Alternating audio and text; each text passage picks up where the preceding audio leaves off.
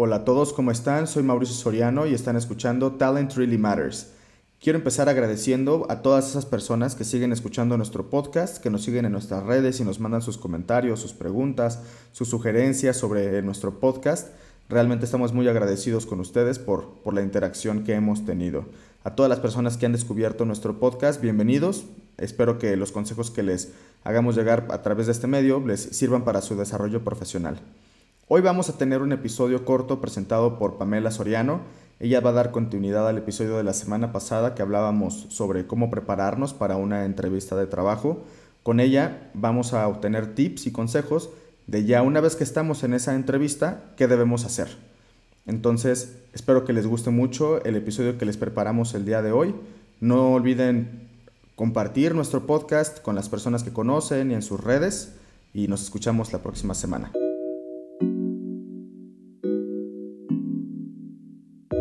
Bienvenidos a Talent Really Matters, presentado por Mauricio y Pamela Soriano. En este espacio hablaremos de temas de interés actual con la opinión de expertos y especialistas en emprendimiento, desarrollo profesional, estrategias de liderazgo e historias de éxito. Escúchanos cada 15 días a través de tu streaming favorito. Síguenos en nuestras redes y no olvides suscribirte al canal.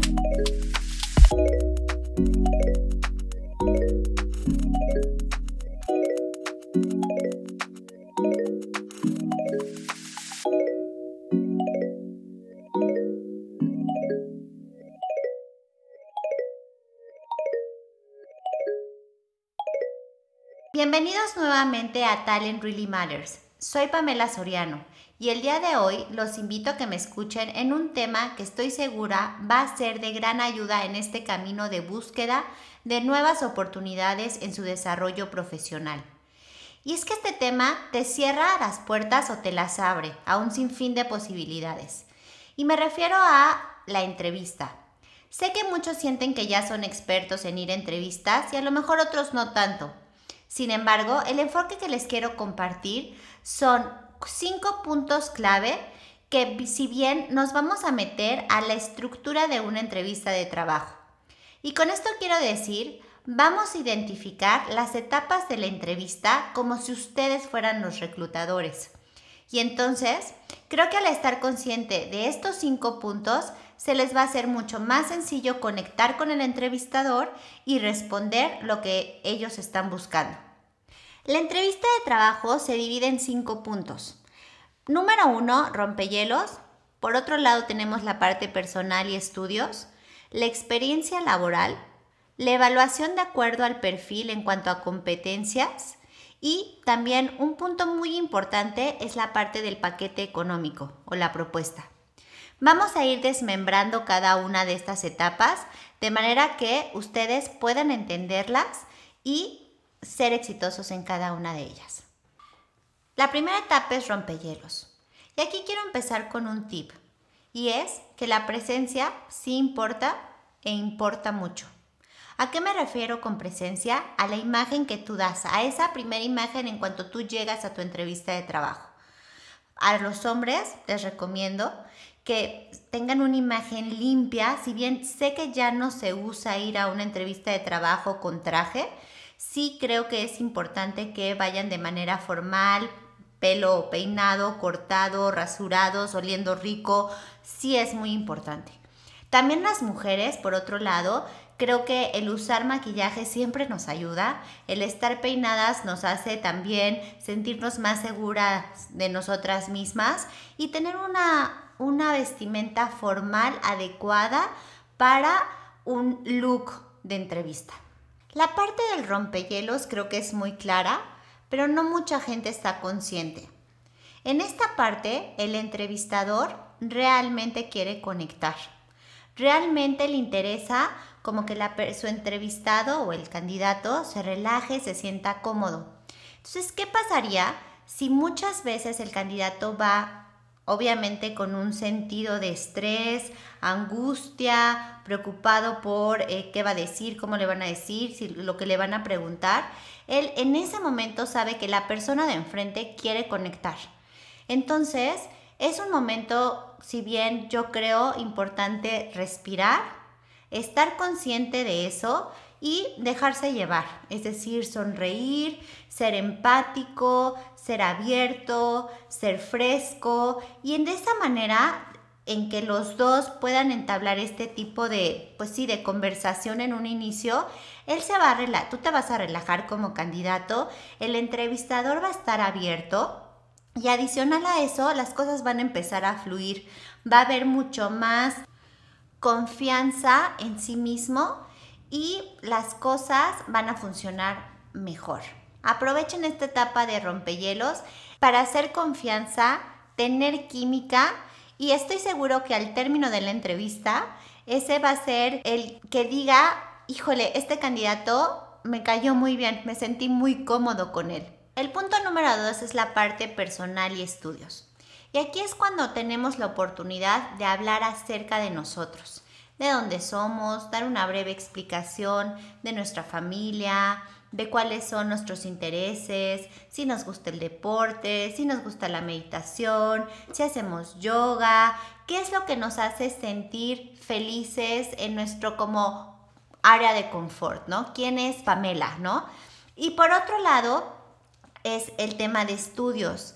Y aquí es muy importante que tengamos claro qué tenemos en el currículum en el aspecto de estudios. Esto quiere decir, obviamente, pues dónde fueron nuestra casa mater, ¿no? Este, en dónde estudiamos nuestra universidad, pero también dónde hemos recibido certificaciones, cuáles eh, y, y qué valor agregado nos han dado estos estudios en nuestra carrera profesional. El tercer punto, y es en donde obviamente es el grueso de la entrevista y se centra, es en la experiencia profesional.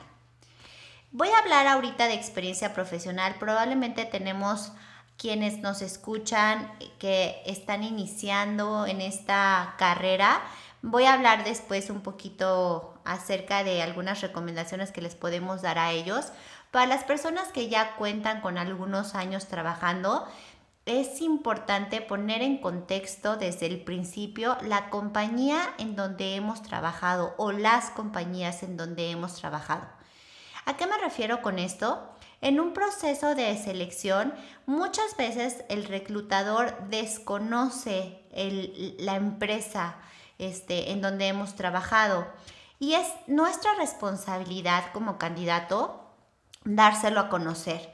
En cuanto al tipo de proceso de manufactura, el tipo de producto que, nosotros hacemos, quiénes son los clientes, en dónde se encuentra, em, cuál es el, vamos a decir, eh, el capital de, de esta compañía.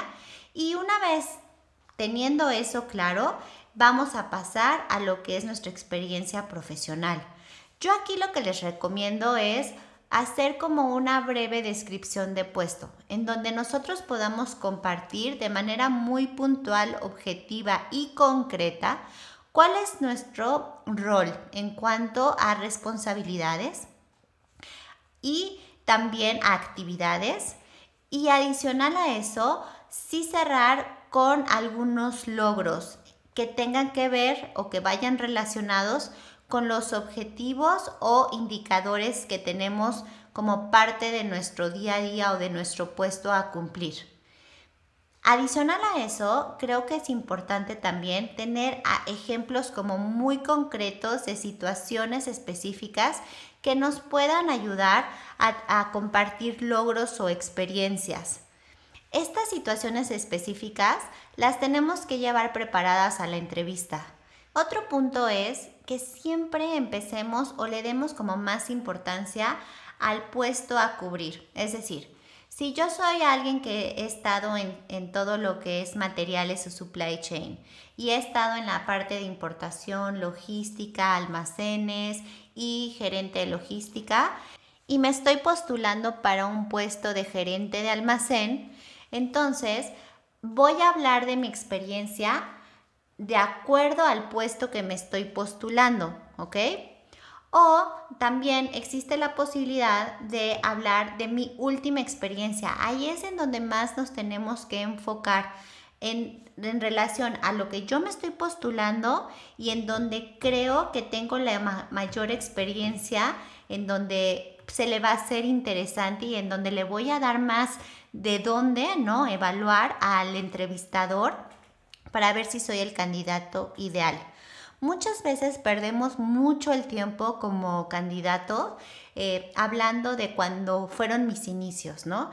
Y es padrísimo y es muy romántico hablar de cuando yo era practicante y entonces, pero se pierde mucho el tiempo. También tienen que tener en cuenta que hay, un, hay una ventana de tiempo de una hora a una hora y media en donde el entrevistador va a tratar de sacar todos estos puntos para ver si cumplen o no con el perfil.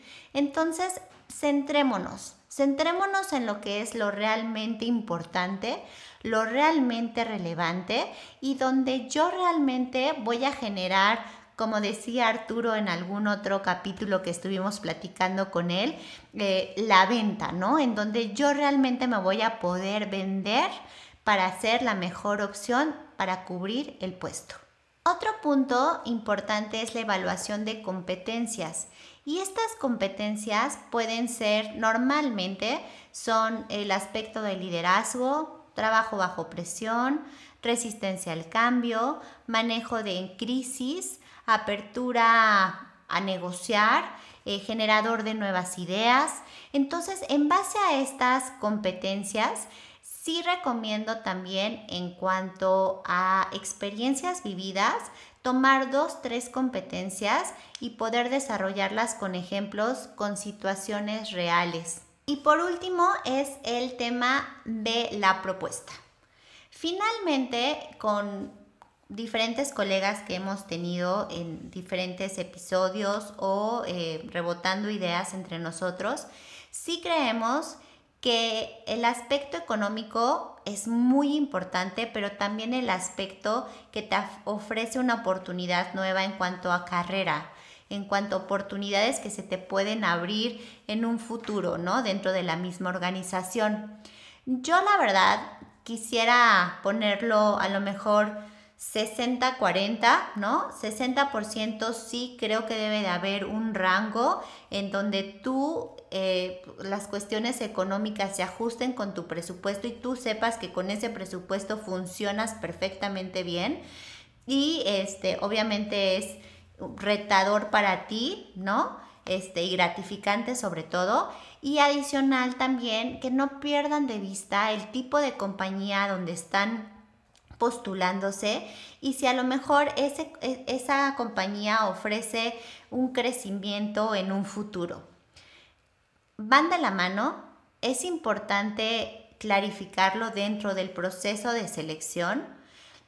Te podría decir que te puedes dar una muy, muy buena idea y generalmente en una primera entrevista se vale preguntar, ¿no? De más o menos cuál es el rango o yo estoy en este rango y compartir como esa información, pero no te cierres las puertas de inmediato.